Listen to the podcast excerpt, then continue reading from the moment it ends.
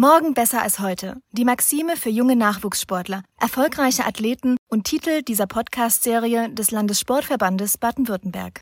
Wir stellen euch in diesem Sportcast gemeinsam mit Sportlern, Funktionären und Politikern Insights und exklusive Neuigkeiten rund um den Sport und die Athleten im Südwesten vor.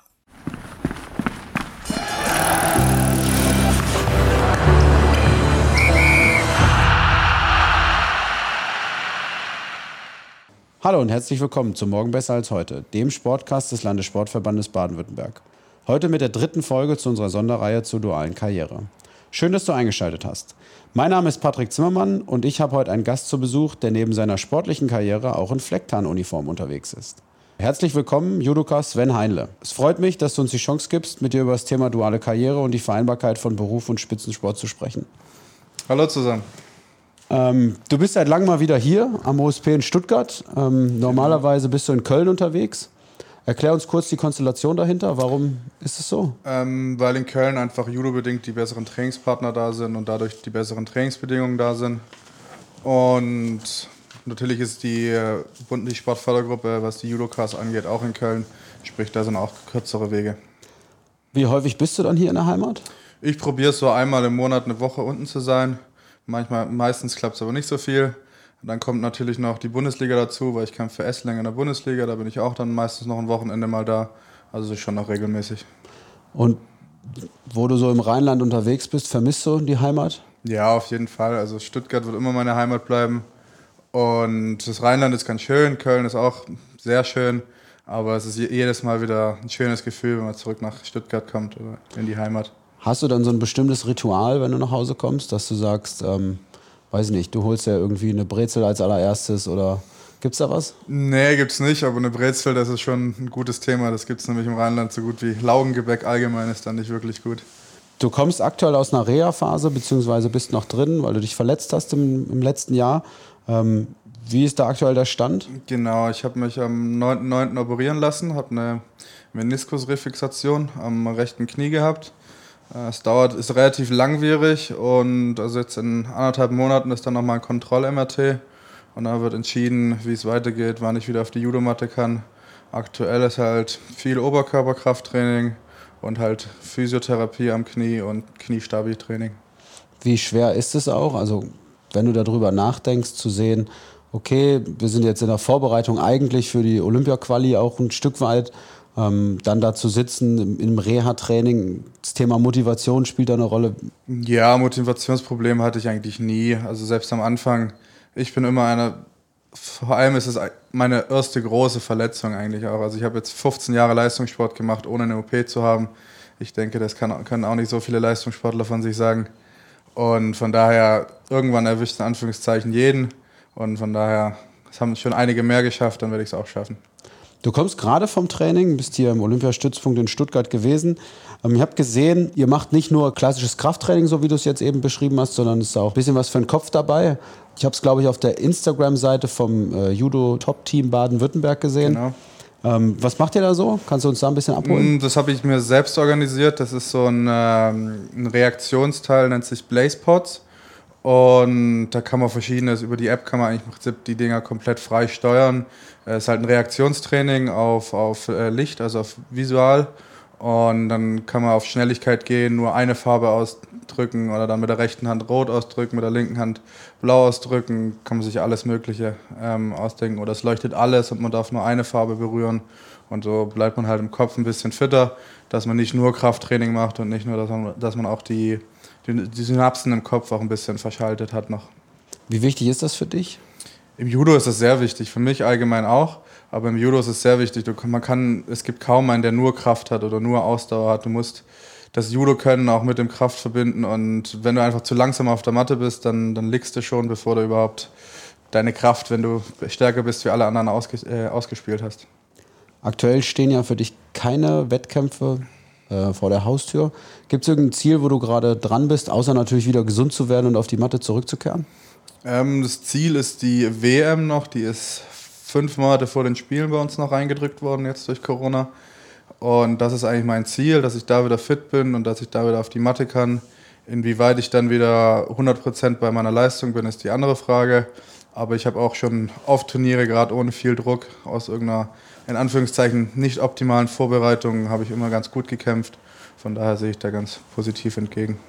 Und wenn ich mir jetzt so ein Training vorstellen muss, du hast es beschrieben, dass du gerade auch vom Training kommst, wie ist das so aufgebaut? Also wie muss ich mir vorstellen, wenn, wenn Sven Heinle in die Halle geht oder auf die Matte? Was ist so das, der klassische Ablauf? Ja, grundsätzlich ist es ja erstmal die Frage, was für Training ansteht. Ob ein Ausdauertraining, Krafttraining oder ein Judo-Training ansteht. Und beim Judo-Training ist dann auch wieder die Frage, ob ein klassisches Techniktraining ansteht oder ob ein äh, Randori-Training an, das äh, ist so in Anführungszeichen wie Sparring beim Boxen, also Wettkampftraining. Und dann ist halt unterschiedlich. Also wenn es erstmal Judo ist, dann komme ich erstmal in die Halle, wird erstmal umgezogen natürlich, dann muss ich mal meine Finger tapen, weil die haben auch schon ein bisschen was mitgemacht in den Jahren. Und dann ist klassische Erwärmung, ein bisschen Gymnastik, ein bisschen turnerische Elemente. Dann geht es auch schon mit Uchikomis los, das ist so klassische Bewegungsform im Judo, also so Eindrehbewegungen ohne zu werfen. Und dann je nachdem, wenn es Techniktraining ist, dann geht man natürlich auf sein eigenes Profil ein. Eventuell auch schon, wenn man näher an einem Wettkampf dran ist und ähm, ein paar Gegner analysiert hat, schon, wie man gegen die vorgehen kann und dann Grifferöffnungen und wie man die am besten werfen kann, weil jeder Judo ist ja sehr komplex und dadurch kann halt auch jeder jeden anders werfen und jeder hat seine Schwachstellen und seine Stärken. Ja, und das muss man dann halt auch alles üben und trainieren. Eigenes Profil bedeutet an der Stelle? Ähm, zum Beispiel, es fängt schon an, auch wie beim Boxen, Rechts- oder Linkskämpfer. Der eine kämpft rechts, der andere kämpft links. Dann gibt es eher, man kann es so ein bisschen in Länder einteilen. Es gibt dieses klassische japanische Judo, da wird eher am Ärmel und am Revers gekämpft und ein bisschen mehr auf Distanz. Dann gibt es das russisch-georgische Judo, das ist dann eher so relativ körperbetont, nah an der Hüfte, dem Ringen sehr ähnlich, weil die kommen teilweise auch aus ihren eigenen länderspezifischen Ringsportarten. Und dann ist natürlich alles ein bisschen unterschiedlich. Dann gibt es ob man viel auf den Knien wirft, tiefe Sachen wirft oder eher ein Standkämpfer ist oder natürlich auch stark im Bodenkampf ist. Ja. Wann steht äh, der nächste Wettkampf für dich an? Also wir haben jetzt schon gehört, du bist im Moment noch in der Verletzungsphase, in der Reha-Phase. Aber gibt es schon was, wo du sagst, auch vor der Weltmeisterschaft will ich noch den einen oder anderen Kampf machen, um mich vorzubereiten? Oder wird es so sein, dass du sagst, nee, die Weltmeisterschaft wird tatsächlich so das Erste sein, was ich wieder besuche? Sehr gern würde ich den Grand Slam in Paris kämpfen, wobei der wahrscheinlich gute zwei, drei Wochen zu früh kommen wird. Aber das muss man halt dann sehen, wie, wie weit mein Knie ist und wie weit sich dann auch das judo-spezifische Training wieder anfühlt. Ob ich dann äh, leistungsbereit und ähm, konkurrenzfähig bin. Und äh, sonst gibt es aktuell wenige kleine Turniere in Anführungszeichen durch Corona halt, weil wir auch immer die Turniere ähm, in der Bubble haben sozusagen und das ist dann halt auch relativ teuer. Und so kleinere Turniere ähm, können sich das halt weniger leisten, beziehungsweise wenn es dafür weniger Punkte für die Weltrangliste gibt, wird da kaum einer hinfahren. Du hast Paris jetzt angesprochen, Weltmeisterschaft hast du auch angesprochen. Ähm, du bist viel unterwegs. Der Judo bedingt, dass man auch viel reist, ähm, auch internationale Turniere kämpft. Ähm, wie finanziert sich das alles? Das geht alles über den Deutschen Judobund, alles über, über, den, über, den, über das Innenministerium gute Gelder erhalten und dann alles haben wir zum Glück mit dem Judo relativ viel Glück, dass wir uns da kaum groß kümmern müssen. Wir hatten also nur einen großen Wettkampf, den ich in letzter Zeit selber in Anführungszeichen finanzieren musste. Das war letztes Jahr, äh, vorletztes Jahr in Australien, wobei das auch kombinierbar war, weil wir vorher in Abu Dhabi waren und dann direkt weiter nach Australien geflogen sind. Der hat dann einen Großteil des Top-Team Baden-Württemberg übernommen, einen Teil hat der DJB übernommen und dann war das kaum ein Problem. Wie sehr spielt Geld auch eine Rolle beim Thema Equipment? Wir wissen es von unserem unlängsten Silber- und Bronzemedaillengewinner im Bob, Johannes Lochner, den wir in der sechsten Folge zu Gast haben, dass ähm, Equipment bei den Bobsportlern eine extrem hohe oder große Rolle spielt. Ähm, wie ist das bei euch? Was es Judo direkt angeht, ist das Equipment eigentlich fast vorgeschrieben. Also die IGF, die Internationale Judo-Föderation, die hat ihre festen äh, Vorgaben, an was Judo-Anzüge angeht. Da gibt es auch nur, ich glaube, es sind acht oder neun Marken, die die Lizenz von der IGF haben, Judo-Anzüge äh, zu machen. Und ähm, dann muss man dann, wir in Deutschland kämpfen mit Mizuno, weil das unser Ausrüster ist in Deutschland. Ähm, rein theoretisch könnte ich aber auch mit jedem anderen Anzug kämpfen, weil es sportartbedingt, aber ich kämpfe in Mizuno. Und natürlich muss man dann die Anzüge ein bisschen seinem Körper zurechtschneidern lassen. Also ich habe nicht gerade die längsten Arme, deswegen muss ich bei mir die Arme immer kürzen lassen, sodass man halt immer genau in diesem grenzwertigen Bereich gibt, weil der Anzug darf nicht zu klein sein. Zu groß ist kein Problem, aber das ist natürlich schlecht, weil dann kann der Gegner leichter greifen und das will man natürlich verhindern. Was das neben dem Judo angeht, natürlich ähm, probiere ich so wie diese Blaze Pots, die habe ich mir auch selbst organisiert sozusagen und auch fürs Griffkrafttraining, so ähm, Fat Grips und so Zeug besorge ich mir teilweise auch selbst. Aber das sind eher in Anführungszeichen kleine, äh, kleinere Beträge. Das ist jetzt nicht was groß wie im Bobfahren ins Geld geht. Ja. Du bist neben dem Judo, ähm, neben der sportlichen Karriere auch ähm, bei der Bundeswehr. Ähm, erzähl uns ein bisschen, wie ich mir das Leben als Sportsoldat bei der Bundeswehr vorstellen muss. Wenn man so weit ist wie ich und alle seine Lehrgänge absolviert hat, dann ist, besteht es zurzeit eigentlich aus 95 Prozent Training. Und dann, wir sind offiziell zwei bis dreimal im Quartal in der Kaserne für einen Tag. Durch Corona bedingt nicht, weil es nicht unbedingt sein muss. Dann kommen wir immer einzeln rein und machen die ganzen Unterschriften und Pflichtübungen äh, einzeln, beziehungsweise in Kleingruppen. Und ja, wenn man halt noch nicht alle Lehrgänge hat, dann muss man alle zwei Jahre grob einen, einen Lehrgang machen. Die wurden jetzt aber kürzlich erst auf vier Wochen alle gekürzt, die Lehrgänge. Und dann hat man halt, je nachdem, ob das ein sportmilitärischer Lehrgang ist oder ein militärischer Lehrgang, beim militärischen Lehrgang, die sind alle in Hannover, da hat man dann reines Mil Militärdienst vier Wochen lang. Und wenn es sportmilitärische Lehrgänge sind, die sind entweder in Sonthofen oder in Warndorf. Und die sind dann, ähm, haben relativ ähnlich einer Trainerausbildung ist auch beim Übungsleiter Bundeswehr, der der erste sportmilitärische Lehrgang ist, hat man auch gleichzeitig ähm, die Trainer-C-Lizenz. Und wie muss sich jetzt ein junger Athlet, der am Anfang seiner Karriere steht, das vorstellen? Weil du sagst, klar, du bist fertig, die Lehrgänge sind soweit durch. Aber wenn ich jetzt als junger Athlet davor stehe und entscheide, mache ich eine Ausbildung, mache ich ein Studium, werde ich Sportsoldat, wie ist so der Beginn gewesen bei dir? Bei mir war es so, dass ich eigentlich erst zur Bundespolizei wollte, aber die wollten mich nicht. Dann haben wir auch gedacht, gut, dann gehe ich halt zur Bundeswehr. Bin damit jetzt auch sehr zufrieden. Und also wie gesagt, ich habe dann ähm, in jedem Sportverband gibt es ja einen Trainer oder einen, einen, Ansprechpartner, der für die Bundeswehr zuständig ist. Ich habe dann mich an meinen Trainer gewandt und ähm, der hat muss dann erstmal vom Verband aus entschieden werden, ob die Qualifikationen da sind, ob die Leistung stimmt, ob man äh, äh zur Bundeswehr in die Sportfördergruppe aufgenommen werden kann, weil jeder Sportart hat eine bestimmte Anzahl an Plätzen. Und dann habe ich mich dafür entschieden und dann natürlich die normale Musterung muss man trotzdem durchstehen und alles machen. Ähm, danach kommt die Grundausbildung, ganz normal, also das ist ganz normal, die war bei mir auf die Hälfte noch verkürzt. Mittlerweile ist sie wie gesagt auf vier Wochen verkürzt, dann ist, da ist man auch nur mit Leistungssportlern unterwegs. Dadurch ist die auch nicht ganz so, wie man im Militärischen oft sagt, dumpfig. Das hört sich jetzt ein bisschen grob, hart an, aber in der Grundausbildung ist es oft so, dass viel oft wiederholt werden muss und oft gemacht werden muss und man sich oft selber fragt, warum mache ich das hier eigentlich? Aber wenn man hinterher äh, drauf guckt, denkt man sich eigentlich, es war halb so schlimm wie bei den meisten Sachen. Und du hast jetzt beschrieben, wie man dazu kommt. Seit wann bist du Sportsoldat? Ich habe meine Ausbildung, meine Grundausbildung im Januar 2013 gemacht, ja. Und deine Aufgaben Stand jetzt sind, beziehungsweise dein Dienstgrad? Äh, Oberfeldwebel ist mein Dienstgrad aktuell.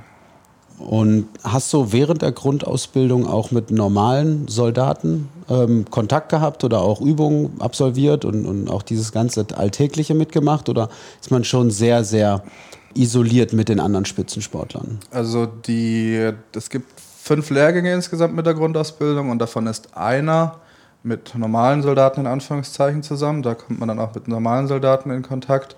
Und sonst ist man nur mit Spitzensportlern unterwegs, also in einer eigenen Gruppe. Natürlich ist man in der Kaserne, wo auch normale Soldaten unterwegs sind ähm, oder nicht Leistungssportler unterwegs sind. Und dann kommt man da auch natürlich immer ins Gespräch. Und die Ausbilder sind auch alles Nicht-Sportler. Also es ist nicht so, dass das ehemalige Leistungssportler sind, die jetzt bei der Bundeswehr geblieben sind und jetzt Ausbilder sind, sondern das sind auch alles, ehemal, äh, sind auch alles Soldaten. Hast du das Gefühl, dass die Möglichkeit, Sportsoldat zu sein, deine sportliche Karriere pusht oder das auf jeden Fall arg vereinfacht? Sehr, auf jeden Fall. Weil man muss sich. Ähm, Sportsoldat ist, glaube ich, die in Anführungszeichen die einfachste Variante, weil man nicht wie bei der Polizei mehrere Monate an einem ortgebunden ist und dann wieder voll trainieren kann, sondern du hast wirklich nur diese sehr kurzen Zeiträume von vier Wochen, zweimal im Jahr, teilweise jedes Jahr, äh, alle zwei Jahre, teilweise jedes Jahr, je nachdem, wie, was der Verbandverein vorsieht auch. Und darum hat man Anführungszeichen wirklich das Einfachste, was die Sportförderung in Deutschland angeht. Natürlich, es gibt mittlerweile auch die Möglichkeit, während der Bundeswehrzeit zu studieren, sowohl zivil als auch bei, bei der Bundeswehr zu, studi äh, zu studieren. Und dann, das macht das Ganze natürlich wieder ein bisschen komplexer, jedoch trotzdem deutlich einfacher, denke ich, wie bei anderen Sportförderungen.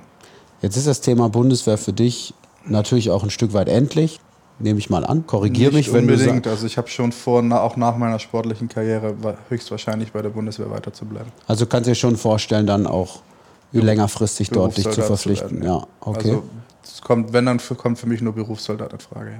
Und gibt es eine Alternative, die du auch noch im Kopf hast, wo du sagst, das könnte ich mir auch vorstellen, oder ist es schon sehr, sehr fixiert darauf, Berufssoldat ja, zu werden? Ist schon sehr fixiert drauf, aber ähm, wenn alle Stricke reißen, würde ich jetzt mal sagen, dann äh, Trainer geht fast immer, weil ich habe auch ein relativ gutes Judo-Verständnis und deswegen ähm, könnte ich mich im Trainerberuf auch sehr gut vorstellen.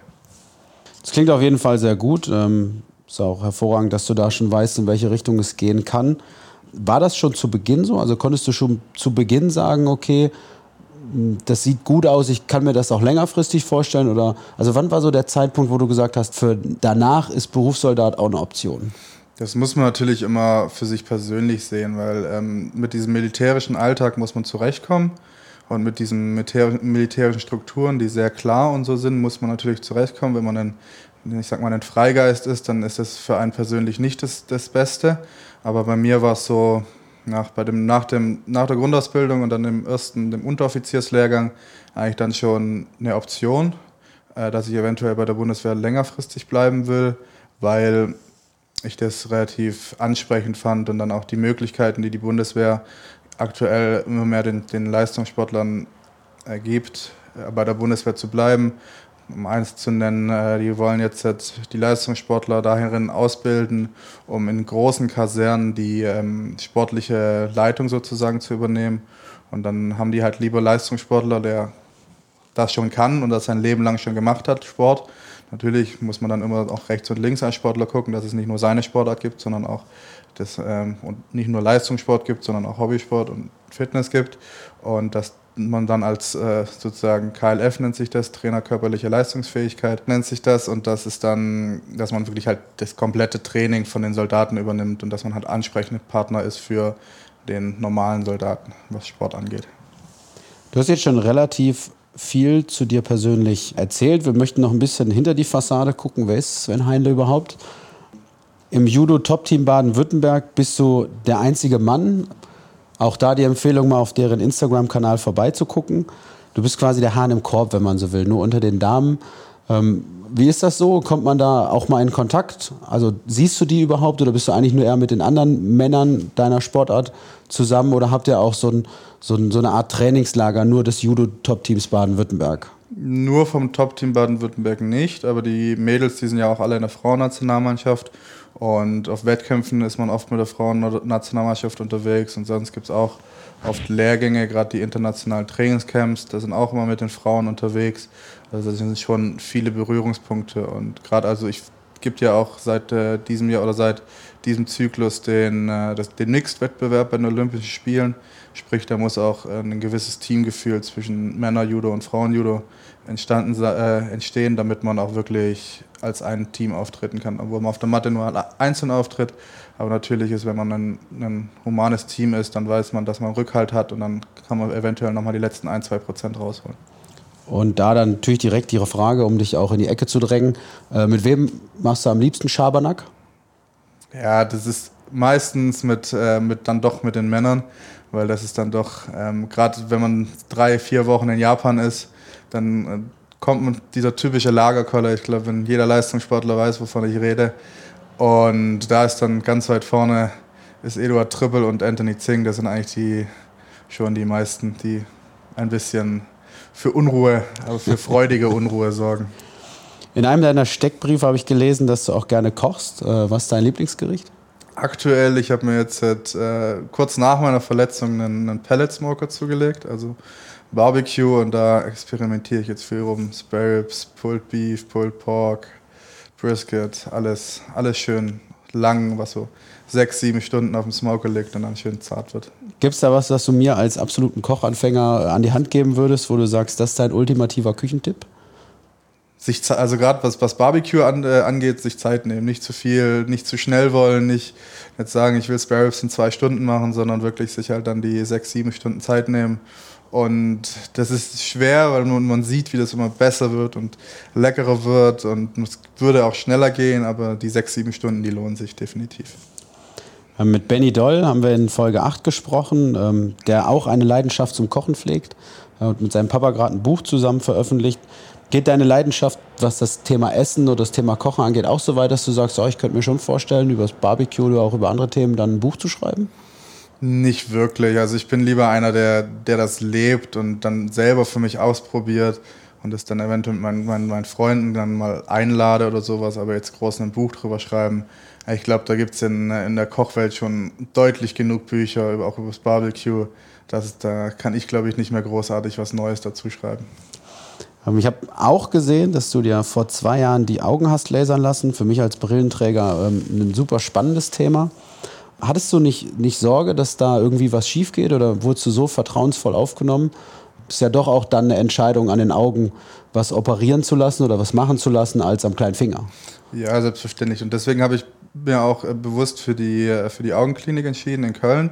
Die hat auch Kooperation mit der Sporthilfe. Deswegen kriegt man es auch äh, deutlich günstiger als Leistungssportler, wenn man der Sporthilfe ist.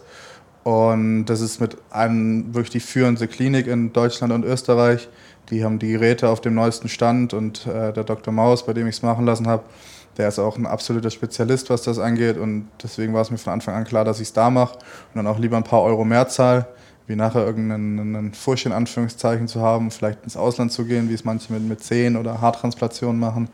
Und ähm, ja, deswegen habe ich es da gemacht und dieses Gerät, das checkt das Auge, glaube ich, irgendwie 10.000 Mal in der Sekunde und wenn man dann wegguckt, dann schaltet das Gerät sofort aus. Sprich, da kann zu 99,9 Prozent nichts passieren. Das ist, glaube ich, sicherer.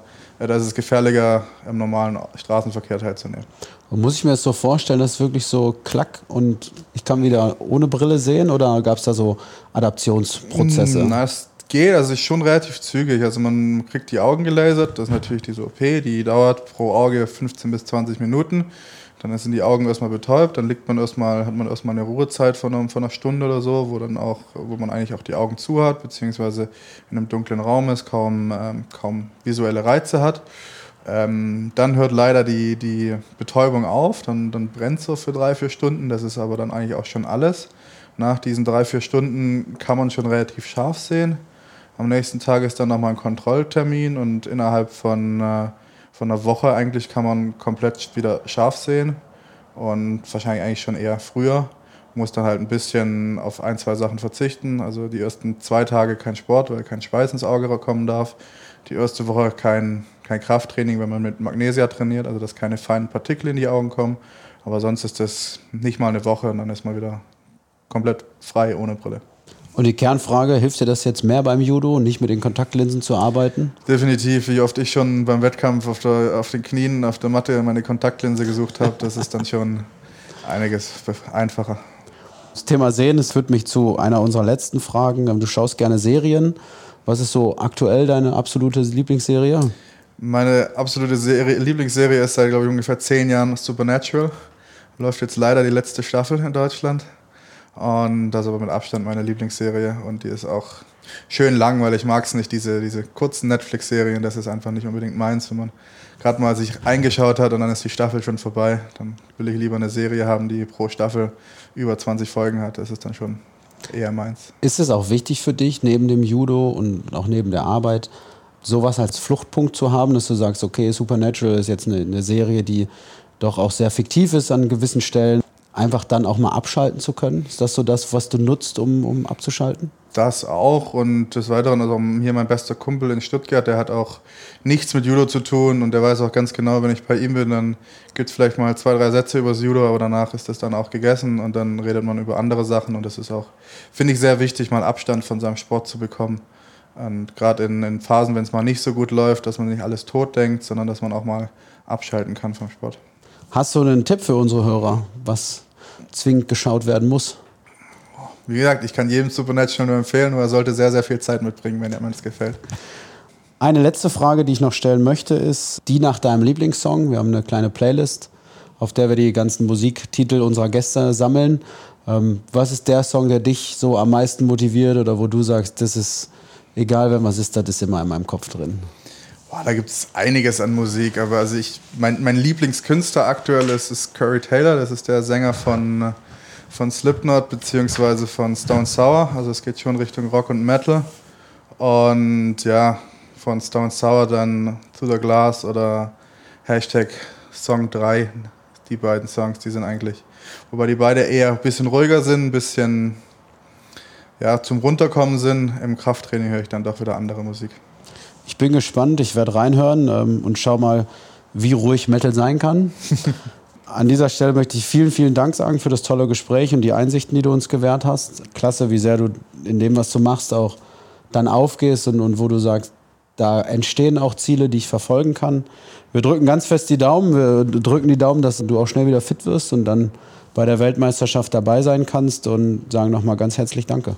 Vielen Dank, dass ich hier sein durfte.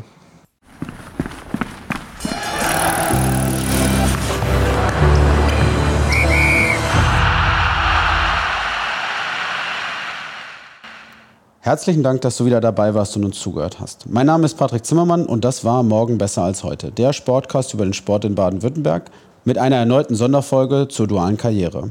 Solltest du weitere Infos über Sven Heinle, die Spitzensportkarriere bei der Bundeswehr, die Kampfsportart Judo oder das Judo-Top-Team Baden-Württemberg suchen, findest du diese auf unserem Instagram-Kanal oder in den Shownotes zu dieser Sendung unter www.lsvbw.de slash podcast-duale Karriere 3. 3 als Zahl. Wir laden dich ein, uns unter lsvbw auf Instagram zu folgen. Wenn dir die Folge gefallen hat und du mehr zum Sport in Baden-Württemberg hören möchtest, klick am besten direkt auf Abonnieren und hinterlass uns eine Bewertung in dem Podcast-Portal deiner Wahl. Ich freue mich, wenn du auch beim nächsten Mal wieder am Start bist.